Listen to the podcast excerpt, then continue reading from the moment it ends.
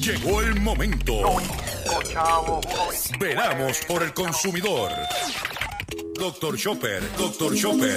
Hablando en plata, hablando en plata.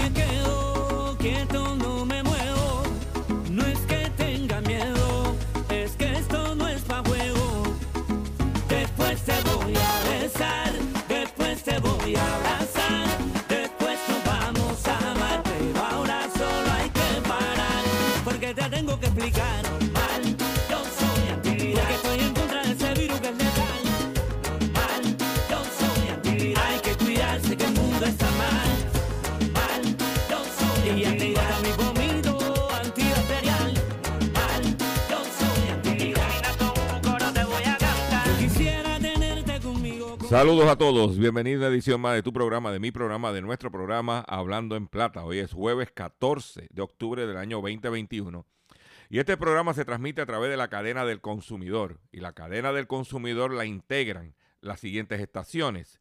El 610 AM y el 94.3 FM Patillas, Guayama, Calley. El 1480 AM y el 106.5 FM Fajardo, San Juan, Vieques, Culebra and the US and British Virgin Islands. Además de poderme sintonizar a través de las poderosas ondas radiales que poseen dichas estaciones, también me puedes escuchar a, través de sus respectivas plataformas digitales. Aquellas estaciones que poseen sus aplicaciones para su teléfono Android o iPhone y aquellas que tienen su servicio de streaming a través de sus páginas de internet o redes sociales. También me puedes escuchar a mí a través de mi Facebook, facebook.com diagonal Dr. Chopper. Y también puedes escuchar el podcast de este programa a través de mi página drchopper.com. O sea que no hay excusa para usted estar al tanto con todos los acontecimientos relacionados a su bolsillo. Las expresiones que estaré emitiendo durante el programa de hoy, Gilberto Arbelo Colón, el que les habla, son de mi total y entera responsabilidad. Cualquier señalamiento y o aclaración que usted tenga sobre el contenido expresado en el programa de hoy, jueves eh, 13, perdón, el jueves 14 de octubre, usted me envía un correo electrónico y atenderemos su solicitud y si tengo, y si tengo que hacer algún tipo de aclaración y o rectificación, no tengo problemas con hacerlo. Hoy tengo un programa lleno de contenido, lleno de información. Eh, estuve ayer, cubrí dos conferencias de prensa. Ahí vamos a dar detalle. Cubrí una del Banco de Desarrollo. En el primer segmento del programa de hoy vamos a hablar de un dinero, de un beneficio que hay para los pequeños comerciantes, para los comercios, eh, para los que autoempleo, eh, donde hay, hay unos chavitos y le vamos a traer eso. En el segundo segmento del programa tengo unas preguntas que le hice eh, el secretario del Trabajo porque era la conferencia de prensa era un anuncio de colaboración el Departamento del Trabajo y el Banco de Desarrollo. Y le hicimos unas preguntas a el secretario del Trabajo en relación a la eh, de forma laboral y lo va a poder escuchar para que usted esté al día. Luego, en la tarde, ya tarde, tarde, ya 5 de la tarde, eh, ayer, nos movilizamos para, eh, ah, para eh, nuestro programa a cubrir una conferencia de prensa en Maunabo, donde el gobernador Pedro Pierluisi junto al alcalde de Maunabo iban a anunciar la reconstrucción del CDT que fue devastado por el huracán María. Y entonces pues fuimos a cubrir esa conferencia de prensa, este, eh, que finalmente fue como a las 5 de la tarde. Y entonces pues ahí hicimos unas preguntas sobre el tema, porque eso fue lo que fuimos a cubrir. Fuimos en una eh, cobertura especial para X61 Radio. Eh, José Omar Díaz, cariñosamente conocido como el cachorrín de la radio, y director de noticias de X61 y el 94.3 FM, me llamó a ver si yo podía este, ayudarle e ir a cubrir esa conferencia de prensa en Maunabo, ya que no es costumbre que los gobernantes de este país, o sea, el gobernador y eso, eh, frecuenten esa, esa región de la isla. Y era un acontecimiento y entonces yo fui a cubrirlo. Si usted quiere escuchar eh, las preguntas que hice en detalle, el audio, puede entrar a la página de X61 Radio, tanto al Facebook como a su, a su página, y pueden escuchar este, el audio. Yo le hice cuatro preguntas, dos al alcalde, y dos al gobernador. El gobernador le pregunté de cuánto dinero estábamos hablando que se iban a invertir en, en, el CDT, la reconstrucción del CDT, y eh, nos dijo que alrededor de 32 millones de dólares. También le preguntamos que, eh, si él tenía conocimiento de que hay un problema en Maunabo donde una, un cable de transmisión que conecta a Maunabo y Patillas, el generador, el transformador, perdóname, es el término correcto, que se utiliza, eh, está dañado, está operando, como dicen por ahí, con chicle y sustituirlo, reemplazarlo vale 5 millones de dólares. Que como entonces íbamos a construir un CDT que va a costar 32 millones de dólares si no tenemos una infraestructura eléctrica adecuada para proveerle a ese, a ese pueblo, a ese CDT, que va a tener este equipo de, de médicos sofisticados. Y él pues me contesta que no sabía ese detalle, que estaba el de desarrollo económico, este, el de Col 3, que es la VOY, para que tomara nota y atendiera esa situación para que simultáneamente se trabajaran las dos cosas al alcalde de Maunao, le preguntamos qué está pasando con allí al lado del CDT, donde se hizo la conferencia de prensa, hay un edificio, el edificio gubernamental, y aquello está devastado, es como si, si hubiesen los talibanes invadido aquello. Y el alcalde nos informa que como parte de las reuniones que tuvo antes de la conferencia de prensa con dignatarios del gabinete del gobernador, porque el gobernador movió todo su gabinete para allá. Eh, que se había acordado con edificios públicos que iban a eh, rehabilitar el, el, centro gubernamental, cuyo costo va a ser 4 millones de dólares, para entonces mover la casa alcaldía para el centro gubernamental, mover, consolidar todo en el centro gubernamental como era antes, y la Casa Alcaldía se convertiría en un museo. Este, o sea que para los efectos, vamos hablando en plata, que es este programa, el, entre esas dos obras, una más a corto plazo que la otra, el de la rehabilitación del edificio, el centro gubernamental, estamos hablando que va a haber una inyección de dinero en esas dos, dos actividades de 36 millones de dólares para Maunao. Yo espero que le den la oportunidad a los empresarios, comerciantes locales, el de la ferretería, eso, que, que arañen algo de esos chavitos porque la región lo necesita. También nos llegó información de que eh, el, el hospital temporero sustituto, el CDT lo mudan para un edificio temporero y que los médicos y enfermeros de ese que estaban trabajando ahí no estaban cobrando sus salarios o sus compensaciones. El alcalde muy honestamente dijo, sí, hemos tenido nuestras dificultades, pero en este momento estamos pagando y todo el que, nos facturen que le vamos a pagar.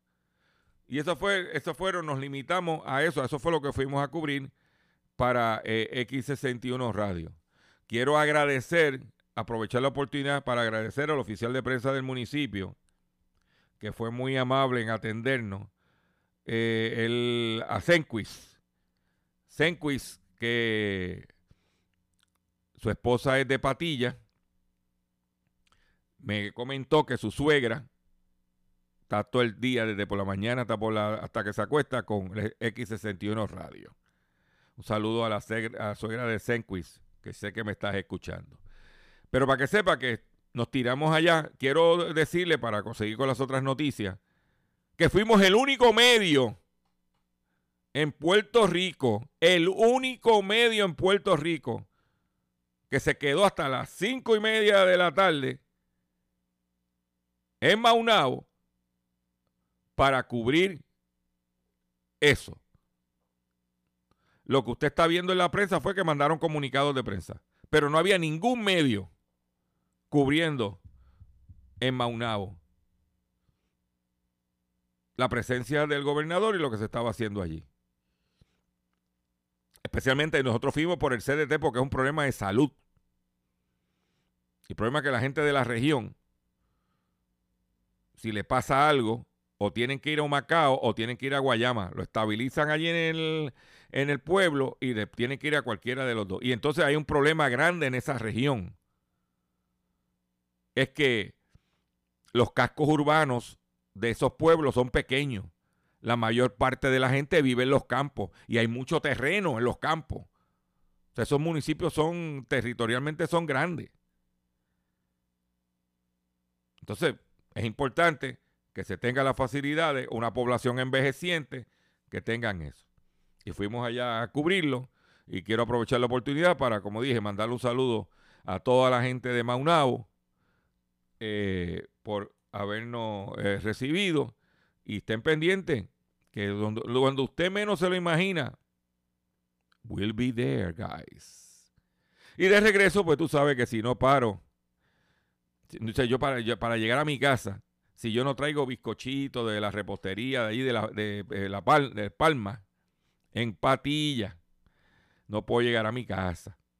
Y tú me paro y compro, porque no es anuncio, es que yo vengo y salgo con, si no llego a casa con bizcochito y pan, allí no, no puedo llegar a casa. Y así una lluvia, aquello oscuro, pues mira, muchachos, pero eh, siempre que sea para servir a los radioescuchas, este, es un, siempre es un honor y un privilegio hacerlo. Pero vamos, vamos con el programa que tenemos. Tenemos un programa hoy este, robusto de contenido, de más información. Y vamos a escuchar. Vamos, vamos a comenzar inmediatamente. Hablando en plata. Hablando en plata. Noticias del día.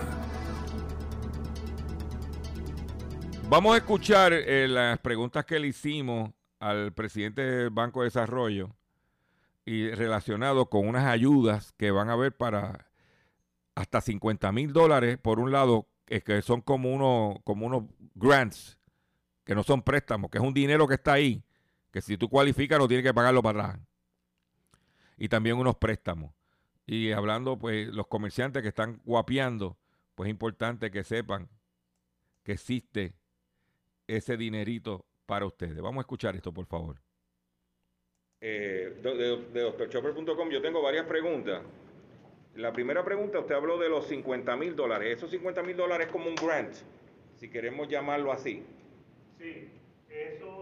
¿Y, cómo, y, qué, y, qué, ¿Y cómo se solicita? ¿Cómo puede uno tener acceso a esos 50 mil dólares? Sí, este, excelente pregunta. Eh, básicamente esto es un grant. Esto es un dinero que no hay que devolver es hasta 50 Hasta 50 dólares. Ahí se cualifica elegibilidad, ¿verdad? Si el empresario recibió otras ayudas federales, pues será su cálculo, ¿verdad? De dependiendo de las ayudas federales que haya recibido a esta, de PPP o cualquier otro tipo de ayuda, y depende también para qué lo requiera. Esto sirve para capital, ¿verdad? Para capital de trabajo, pago de utilidades, compra de equipo, y retención de empleo. Por ejemplo, hasta la fecha hemos, otorgado 45 millones de dólares. Eh, eh, de esos 45 millones de dólares, eh, 35 millones se han otorgado en los pasados nueve meses. Y esto ha representado una retención de empleo o empleos eh, eh, nuevos de 8.500. O sea que, los dos patronos, microempresarios y pequeños comerciantes que tuvieron pérdida de huracán Irma María, identificaron cierta necesidad en retención de empleo entre, entre, entre las anteriores que mencioné, pues este dinero les sirve para, para ese motivo. ¿Cómo lo solicita? Entra a la página de nosotros, el banco www.bde.gov y ahí pues, va a haber un link que lo lleva hacia el programa CDBDR, o esto es parte del programa CDBDR, y ahí pues solicita eh, la suspensión y, y, y, y la, la, la procesamos. Y La otra pregunta que tengo relacionado con eso mismo es, eh, está el Small Business Administration, el SBA. El SBA tiene un programa que es el EDIL, que es un programa que también de unos grants que le están dando a los pequeños comerciantes. Sí, este, este financiamiento a bajo, a bajo interés, a un largo tiempo, parece que son 25 o 30 años. ¿no? Exacto. Pero uno de lo- el, el problema que están confrontando los puertorriqueños que están solicitando este, esta ayuda de small business es que es en inglés, eh, tienes que competir con millones y billones de, de solicitudes. ¿Y por qué entonces el Banco de Desarrollo no ayuda a esos pequeños con el small business para poder eh, cumplir con ese dinero que también está ahí y que tenemos derecho a solicitar? Y entonces está pasando en este momento, te envían una carta, te dicen que tú no cualificas, envíame tal cosa, porque como son unos subcontratistas los que están trabajando eso, eh, eh, eh, tratan la forma de facturar la burocracia, pero ese problema es el lenguaje. Yo hablé con personas de small business y él me dijo que el problema es ese, pero que no hay ayuda para el comerciante. ¿Cómo ustedes pudieran ayudarlo ya que están en estos grants, que es un dinero adicional para ayudar a ese empresario? Claro, en, en- en ese sentido, este dinero es una asignación que hizo el gobierno federal para que maneje SBA, ¿verdad? A través de un producto de financiamiento a largo plazo, ¿verdad? Eh, se tienen que probar, no conozco cuáles son los criterios porque no es un programa que manejamos nosotros, pero en términos generales me parece que ese, conceptualmente eso es. Eh, pues, Porque básicamente lo que usted está presentando de hasta 50 mil dólares tiene las mismas características. Eh, son, son, son para ayudar al empresario, pero este es un grant que ofrece SBA, no el Banco de Desarrollo Económico. Este, nosotros estamos, el que tenemos asignado es este de, de SBA, es de CDBD, de hasta 50 mil dólares, y ese hasta la fecha hemos entregado como 10, 25 millones de dólares, y las, las instrucciones están en español. Eh, eh, nosotros pues, estamos directamente con el empresario, y se ha agilizado bastante. Ahora, bien importante recalcar algo para cualquier, para cualquier programa federal Eso lo establece, en este caso, eh, guías federales, ya sea vivienda federal, ya sea ¿verdad? SBA federal, eso tiene una guía. Es importante que si se piden 5, 10, 15 documentos, ¿verdad? Por requerimiento federal se cumpla con todos los requerimientos. Si no se cumplen, pues es muy difícil que se pueda ayudar al empresario, ¿verdad? La- la. Y la última pregunta que tengo es, usted mencionó que del, de 15% ha incrementado a 18% los cuentapropistas.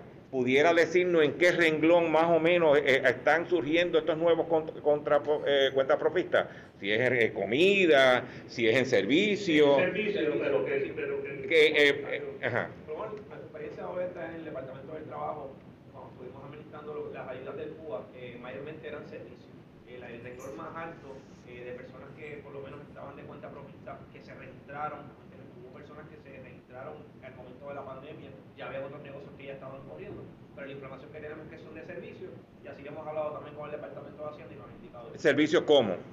De distintos servicios, a manera de ejemplo, desde algo tan sencillo como eh, recortar grama, eh, eh, empresas que puedan que sea, eh, hay de ventas también, pero mayormente cualquier tipo de servicio a la ciudadanía, reparaciones, handyman, etcétera, ¿verdad? Ese tipo de servicios todo tipo de servicios técnicos y profesionales y de igual manera servicios eh, que se puedan dar casa por casa. Servicio, servicio también para, para apuntar ahí, ¿verdad? Que, que nosotros hemos recibido acercamientos por, por empresarios que van, están emprendiendo negocios nuevos, servicios que se proveen desde el hogar. ¿Por, eh, ¿por qué? Porque empresarios que, que trabajaban en, en eh, que estaban, por ejemplo, En oficina. como patrono, empleado como patrono, la, la misma pandemia, la misma situación, al estar trabajando desde sus hogares, se dieron cuenta que podían proveer un servicio de su, de su hogar y generar ingresos. Que, por eso que mencionamos que hay, hay un renglón también de las personas que recibieron desempleo, por decir algo, eran empleados. Eh, eso no lo tenemos categóricamente identificado, pero sí sabemos que hay un sector de algunos de ellos que simplemente con el dinero recibido se han reinventado y han establecido, han comenzado pequeños negocios o han incursionado en eso. Eso es parte de los efectos también de, de la, de la pandemia. Eh, personas que descubrieron, como mencionó, que pueden también generar algún tipo de ingreso eh, y están en ese proceso. Hago la pregunta porque cuando usted entra a Facebook Market Watch, Sí. usted ve ahí todo tipo de negocio. Ahí, eh, en el- su celular, cosas que tú no imaginabas que no iban a surgir y son pequeños empresarios Correcto. que están vendiendo, Correcto. que están intercambiando, que están ofreciendo servicios. Nos- ahí mayormente lo que nos ha indicado es servicio, obviamente el Departamento de Hacienda es el que tiene los registros de comerciantes. Ellos pueden dar quizás un desglose más particular de cuántos han sido esos registros eh, por industria, que si algunos son agentes retenedores, otros no, usualmente que venta persigue a agentes retenedores si cumple con los criterios de ingresos también, que ahí es algo más técnico, pero mayormente la información que tenemos que son de servicio. Ahí escucharon las preguntas que le hicimos al secretario de de, de Trabajo en relación al anuncio de este acuerdo de colaboración. Hago la pregunta de Small Business, porque muchos comerciantes este, solicitamos los fondos de Small Business del RDIL y es en inglés, aunque yo, gracias a Dios, pues yo conozco el idioma inglés pero el el- el- hay dinero ahí eh, que no se está utilizando, o sea, que no se está solicitando y que a lo mejor la forma que se está solicitando no es la correcta. Entonces, ¿para qué yo, y así es como yo lo visualicé, oye, yo comerciante, le solicito al Banco de Desarrollo una ayuda y el Banco de Desarrollo pudiera servirme como facilitador de que esa misma información que yo le estoy sometiendo al Banco de Desarrollo, porque los fondos que tiene el Banco de Desarrollo para repartir son fondos federales y los criterios para solicitar son los mismos de Small Business. Yo le solicito al Banco de Desarrollo, como el proceso es local, en español es local, si el Banco de Desarrollo me lo aprueba, automáticamente el Banco de Desarrollo le da a esos documentos, los, se los lo, lo- lo- lo radica por mí a Small Business, ya que está en cumplimiento, entonces pudiera recibir ayuda tanto a nivel de estatal como tanto a nivel de Small Business, con una sola transacción. Y no tengo que volver a llenar lo mismo para los dos. Ellos tienen un servicio para el pequeño comerciante de asesoría, de contabilidad, este, eh, totalmente gratuita. Pues usted, a lo mejor yo no puedo ir a solicitar el de Small Business porque no tengo un, un estado financiero auditado como piden ellos o, un estado financiero punto. Para yo asesorarme y someterlo al, small, a- al Banco de Desarrollo, lo pudiera canalizar también para Small Business. Tratando de agilizar los procesos porque el dinero está ahí. Hay unos potes de dinero que nosotros tenemos derecho a solicitar. Y podemos entonces mejorar y reinvertirlo en nuestros negocios. Por ejemplo, yo estoy solicitando la ayuda de, eh, de Small Business para yo tener un dinero, para yo actualizar mi página de internet, que debido al huracán y la pandemia, el, eh, como se me- los ingresos bajaron, no tengo los ingresos, o sea, el dinero suficiente para actualizar mi plataforma digital y ponerla al día. Pues para eso es que yo estaba eh, solicitando ese dinero de eh, Small Business, que son que, que no, no son un préstamo, son uno- un- uno- unos grants. ¿Ok? Voy a hacer un breve receso. Cuando venga, vengo con el pescadito, vengo con más noticias, vengo con la parte de la entrevista que, las preguntas que dice el sepre- secretario del Trabajo sobre la situación laboral. No se me vaya, que regresamos luego de una breve y corta pausa para que las estaciones cumplan con sus compromisos comerciales. Estás escuchando Hablando en Plata. Estás escuchando Hablando en Plata. Hablando en Plata. Hablando en Plata. El pescadito del día.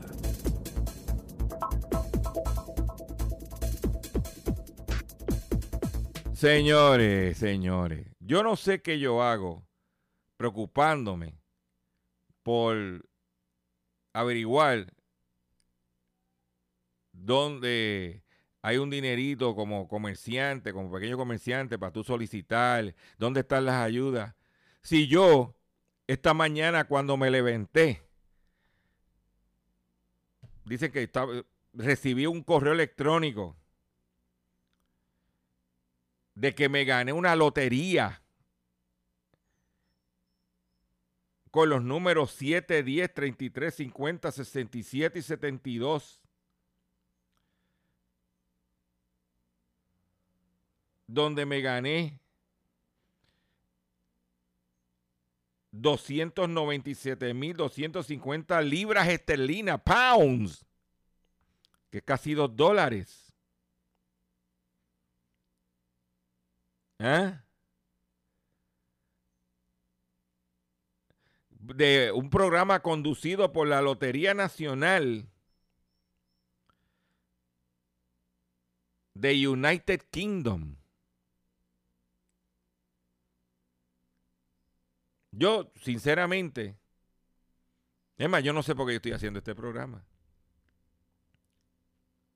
Inclusive estoy contemplando coger esos mismos números que supuestamente y jugarlo en el Powerball, a ver si es verdad. Porque recibo un email, dice, attention, we have been waiting to hearing from you. Atención, estamos esperando escuchar de usted. You have been contact among names, emails, and manufacturer trading companies selected for free lottery. Tuesday, October 12, 2021. Your name attached to the number. ¿Pero qué pasa? Cuando veo el email, el email no dice mi nombre.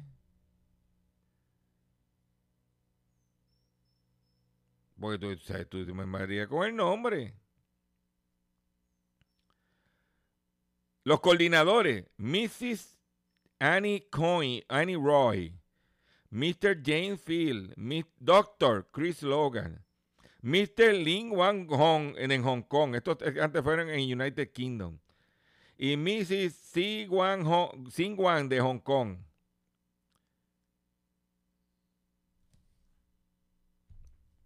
Ven acá, chicos, ¿tú crees que yo me hubiese ganado esa lotería? Yo estuviera aquí. Tenga cuidado que están buscando. ¿ah? Por otro lado, usted sabe que yo vengo jorobando con la cuestión de la gasolina. Y vengo diciendo que cuando sube el precio lo suben, pero cuando bajan no bajan. Pues DACO ahora investiga si los importadores sobreestimaron el precio de la gasolina en la isla. Dicen que el precio a nivel de la isla no responde del mercado de referencia. El secretario del DACO, durante el recorrido por la gasolinera, di- la divulgación de precios radica, radicada ante el Departamento de Asuntos del Consumidor por los mayoristas importadores de gasolina relevan, revelan un, reveló un disloque entre el precio de venta del combustible y los precios de mercado de referencia, según expuso el secretario Edán Rivera Rodríguez. ¿Viste, papá? ¿Eh? El funcionario precisó que como parte del monitoreo de octubre identificaron que en septiembre el precio de Puerto Rico subió en respuesta al comportamiento del mercado de referencia. No obstante, cuando los precios bajaron, la reducción no se reflejó en la gasolinera. Y como dije y me reitero, cara y mala. Si no, vea el live que yo hice que lleva sobre medio millón de personas alcanzadas, sobre más de un cuarto de millón de views sobre, un, sobre mil comentarios y sobre eh, ocho mil compartidos. Que cuando los precios bajaron, se quedaron callados y no hicieron nada. Ante la Yago, el funcionario les otorgó a los importadores Sol de Puerto Rico, Shell, Total, Puma, que es eh, Texaco y, Puma. Peerless, que creo que es Ecomax, si no me equivoco. Y Best Petroleum, que es Golf, Philips 66 y, y 76 allá en Humacao. Hasta el próximo lunes para que presente la explicación por la cual en ciertos periodos la baja en un precio en el mercado de referencia de aproximadamente 5% no se reflejó. Porque jugaron con los números.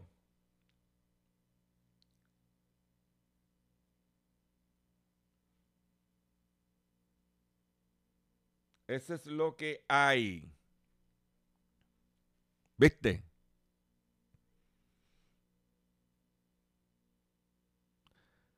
Pues ahora vamos a escuchar al secretario del trabajo, porque un detalle, aquí, aquí se pasaban diciendo que con el PUA, que la gente no quería trabajar, que el puertorriqueño es vago, pero lo que tuvieron que admitir en la conferencia de prensa ayer es que de 15% que había de cuenta propista aumentó un 18, un 3% de aumento en cuenta propista. Y esos cuentas propistas venían de ser empleados. Yo quiero que usted escuche ahora la parte, porque hablamos de la reforma laboral. Escuche las preguntas que le hicimos al secretario y sus contestaciones. En exclusiva. No lo vas a escuchar en ningún otro sitio. Inclusive Telemundo mandó un camarógrafo y cuando me vio el camarógrafo me dijo, me imagino que tú vas a hacer la pregunta, porque de las preguntas que yo hacía, él iba a coger el audio para Telemundo. Que cual no me molesta, a mí lo que quiero es que llegue el mensaje. Claro, no den el crédito a uno, tampoco me interesa que me den el crédito. Porque yo tengo este programa, aunque lo oyen cuatro gatos, pero los cuatro gatos saben que entonces eso fue Chopper, que era el único que estaba allí. Eh, yo tengo una pregunta eh, al secretario del Trabajo, secretario, si me permite. Eh, donde quiera que usted vaya en este país, hay un letrero que dice buscamos empleados. Se está aumentando el salario mínimo. Uno habla con la gente, dice, yo no voy a ir a trabajar por un salario mínimo, por un part-time de 20 horas, sin beneficio no se va finalmente a derogar la reforma laboral, porque el empleado dice, ¿para qué voy a trabajar si no tengo ningún beneficio? Y, muchos de los patronos, lo que le está pasando ahora mismo, se lo buscaron porque cuando vino el shutdown, como eran empleados sin beneficio, los tiraron para la calle como basura y ahora después quieren que quieren que vuelvan a trabajar. Entonces, ¿cómo se, si finalmente, porque están ofreciendo dinero, pero no ofrecen beneficios, y en Estados Unidos la tendencia es que están, tienen que ofrecer beneficios? Bueno, yo, he visto eh, la combinación, yo he visto patronos que sí han aumentado los salarios, hay, hay toda una variedad. Por ejemplo, hay uno reciente que está a 12.50, eh, lo pusieron en esta página de Facebook, está pagando 50 la hora, prácticamente no pide ningún tipo de reparación eh, y tiene buenas compensaciones económicas igual manera se ve algunos de comida rápida que está pagando ya 8.50, lo que el mínimo que entra en vigor en enero, pagando a los que están full time, plan médico, plan de retiro, compensación precisamente para por comenzar a trabajar, incentivo de celular, comidas incluidas. Así que hay toda una variedad de distintas ofertas. Podrá haber unos patronos más rezagados, hay otros patronos que están más agresivos. Así que eso es, ¿verdad? Ir viendo el mercado y eso se, según los distintos patrones y sus políticas internas lo van trabajando. Con respecto, a lo, con respecto a lo que mencionó la reforma laboral, sé que ahora mismo está en consideración todavía la legislatura. Hay que ver finalmente que, cómo culmina ese proyecto, si llega obvio, si se aprueba y llega a la firma del gobernador y qué cambios, si algunos, eh, se hacen dentro de la reforma. Pero quizás desde el aspecto positivo que podemos sacar de la pandemia, que esto obligó a que el propio mercado hiciera su ajuste y por eso hemos visto ya los salarios al día de hoy. Ya no hay que esperar al 8.50 de enero. La vasta mayoría, habrá uno que otro que está salario mínimo, aumentó salario y estamos viendo compensaciones, como mencioné, de empezar a trabajar desde 600 dólares. Eso yo nunca lo había visto. Sí, eh, porque están buscando empleados y usted eh, eh, dio una data. Que eh, dieron una data de que el 15 el, el, el, el cuentapropista aumentó de 15 a 18%. Aproximadamente.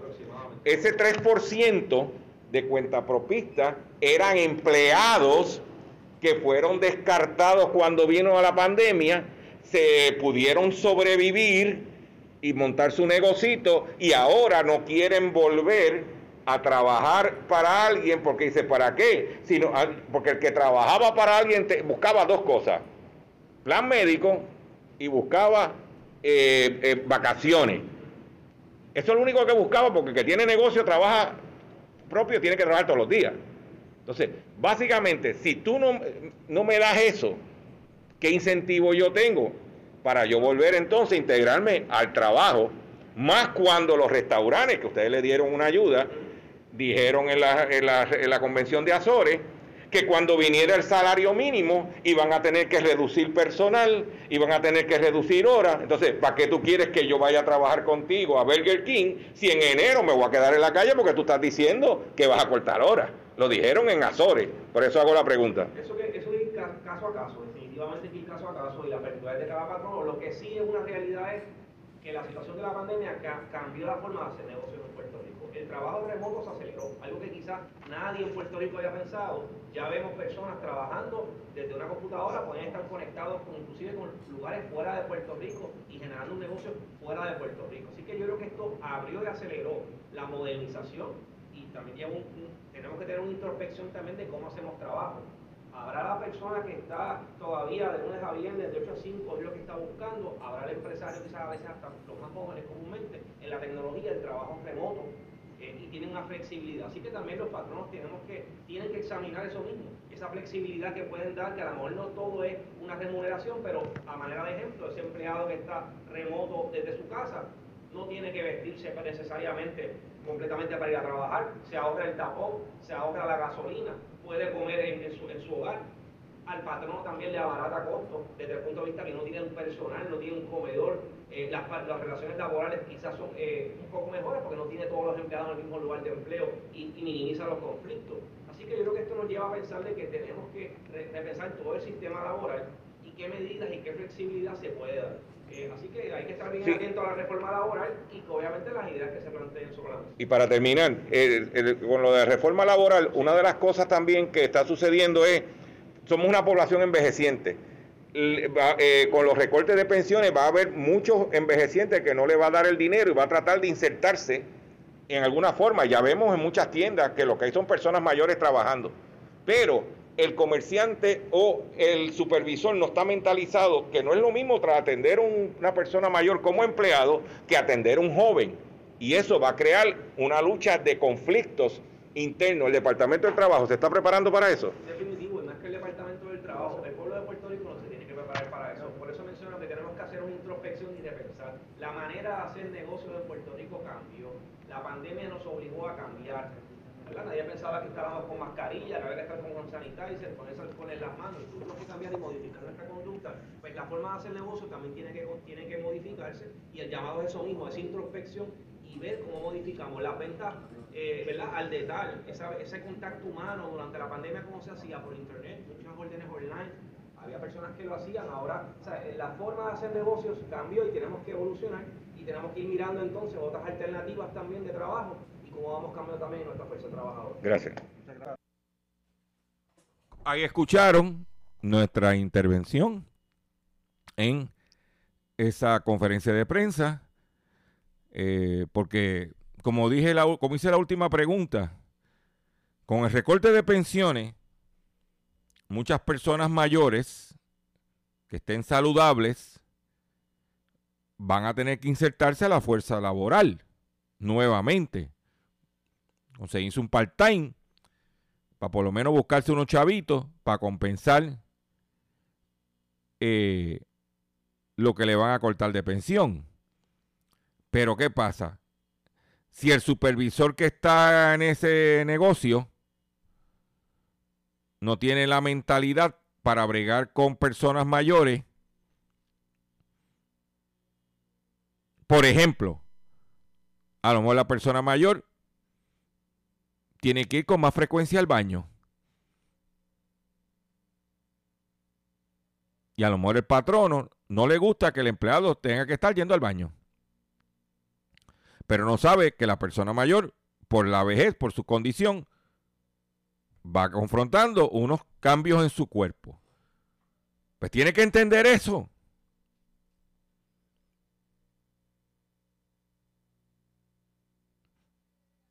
Eh, tiene que entender eso. Y te pongo el ejemplo. Como le, he dicho siempre, le pido mis excusas si no se oyó el audio lo mejor posible. Recuérdate que yo voy con un telefonito barato, sin recursos, a cubrir, pero lo que me preocupa es que las preguntas y el contenido que no vas a escuchar en ningún otro sitio, pero que entiendo yo que es pertinente para ti, que me, eh, que me sintoniza, se, eh, se hagan. ¿Ok? Por otro lado, la situación de Luma, que mañana es la marcha, a las 5 de la tarde, yo, si usted vive en la isla y no puede venir a San Juan a, la marcha porque la gasolina está cara, por lo menos a las 5 de la tarde salga de- a su balcón y saca una cacerola y empieza a hacer un cacerolazo. Porque usted está indignado. Porque mira lo que está pasando ahora. Porque hasta este momento, la empresa, utilizando abogados, el, el- el- legales, pues todo ese juego. Pero ¿qué pasa?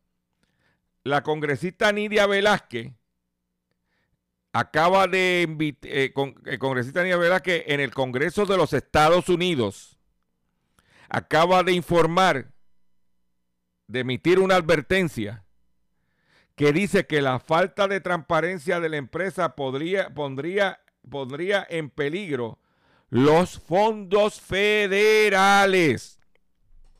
Y hay que recordar que nuestra infraestructura eléctrica está grave y que dependemos de que unos fondos federales, que esa fue la razón que entró Luma, administrar unos fondos federales, esa es nuestra esperanza de que se utilicen ese dinero para ponernos al día.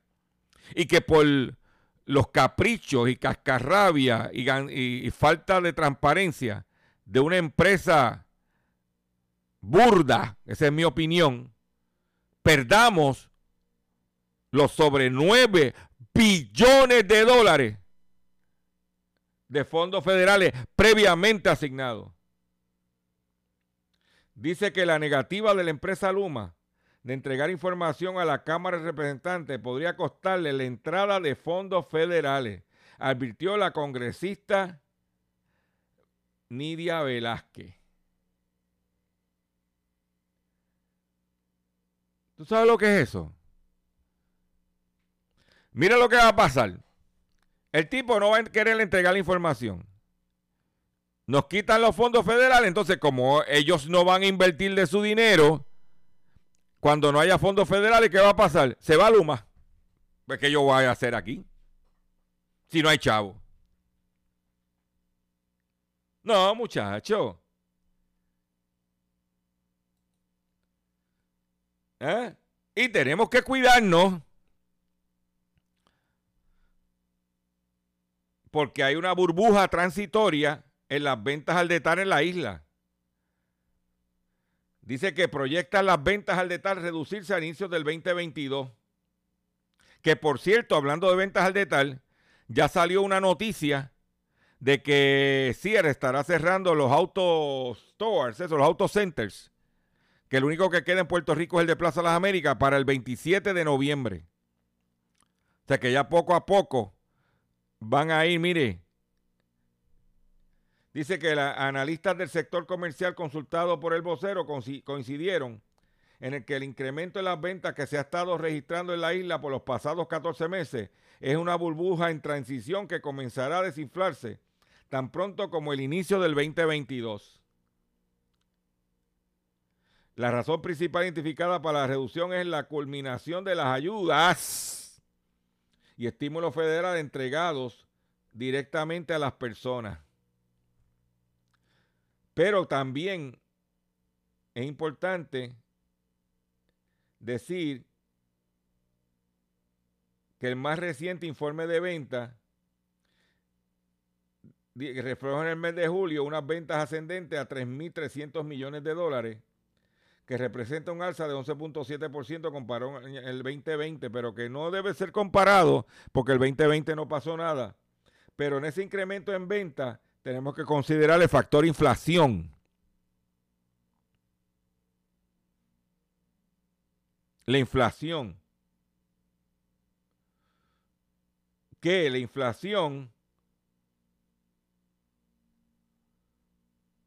vamos a buscar aquí, en Estados Unidos la inflación, que tengo la nota aquí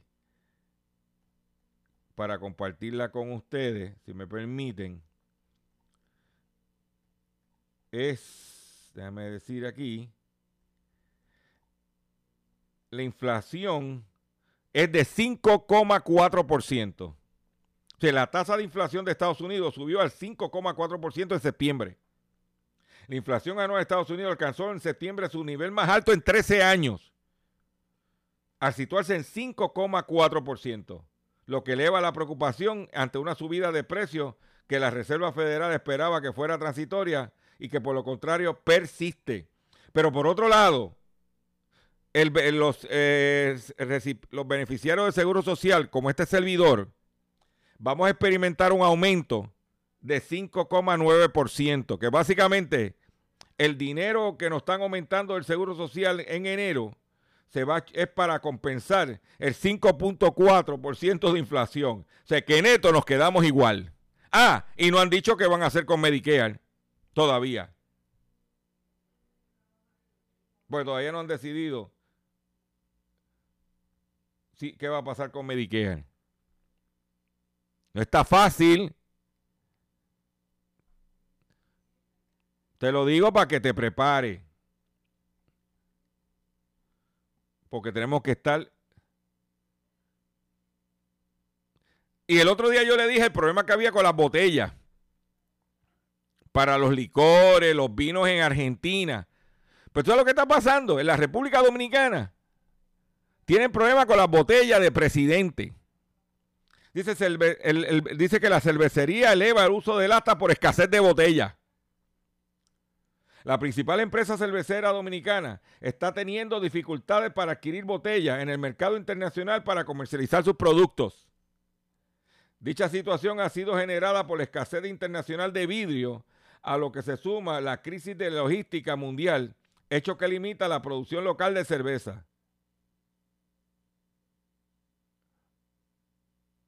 De acuerdo con Cándida Hernández, directora de Mercado de Cervecería Nacional Dominicana, dicha compañía solo está recibiendo el 55% de las botellas nuevas que compra en el exterior. Y ahora está bregando con lata, porque no hay botella. Y entonces los dominicanos dicen que no es lo mismo en lata que en botella, que en botella las meten en unas neveras y que la visten bien frita, como dicen, vestidita de novia.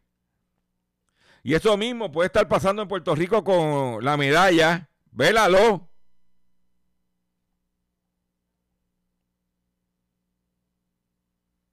Vélalo. Pero tú sabes que aquí eh, la bobería es lo que impera. Traigo la información. Pero ayer Biden, ya lo mencioné en este programa, se reunió con los detallistas principales, con los puertos. Y yo creía, yo sinceramente, cuando yo esta noticia, yo dije, yo dije, no. Yo creía que los americanos eran más astutos que esto. Pues usted sabe que con el tapón que había en los puertos, eh, los puertos no estaban trabajando más que de lunes a viernes y prácticamente ocho horas al día. Tuvo que venir el presidente Biden y decirle, mire señores, hay que ponerse a trabajar. Y Biden pone a trabajar a los puertos 24 horas al día para aliviar los cuellos de botella en las cadenas de suministro. Grandes cadenas de distribución se comprometen a trabajar los siete días para agilizar el reparto de mercancía en víspera de la temporada comercial más intensa del año.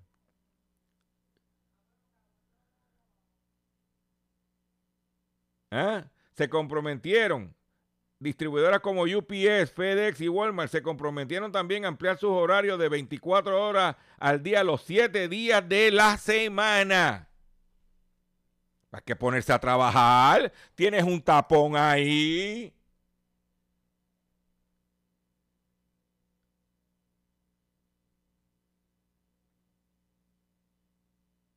Dice, no solo hay escasean los microchips, también los pañales o el aluminio necesario para los precintos individuales de muchos medicamentos. Mire, señores. Pues yo creía que esa gente estaba trabajando. No, no, no, no, como...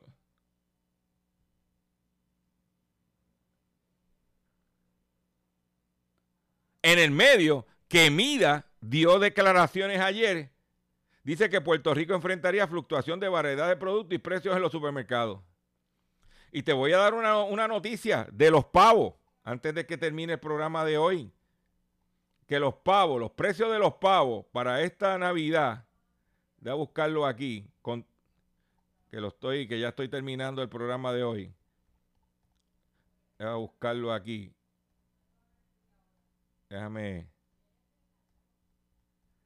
Estoy aquí en los minutos. Dice, los precios de los pavos para acción de gracias se espera que suban entre 10 y un 15%. Ante el incremento en el costo del pavo, se recomienda que los consumidores adquieran el ave directamente en la granja. y eso aquí no se puede hacer. ¿Ah? De acuerdo con Consumer Report, los consumidores deberán pagar más por el pavo que adquieren en el contexto de la temporada navideña. Las razones del por qué se da esta alza tiene que ver con los problemas de la cadena de suministro y escasez de mano de obra que ha derivado en aumento en el costo de producción de los pavos. Me despido ustedes con esta noticia en el día de hoy. Le agradezco su paciencia, le agradezco su sintonía. Los invito a que visiten mi página doctorchopper.com. Se me acabó el tiempo. Ya el control me dice que me tengo que ir. Y nos vemos mañana, si Dios lo permite. Hasta mañana.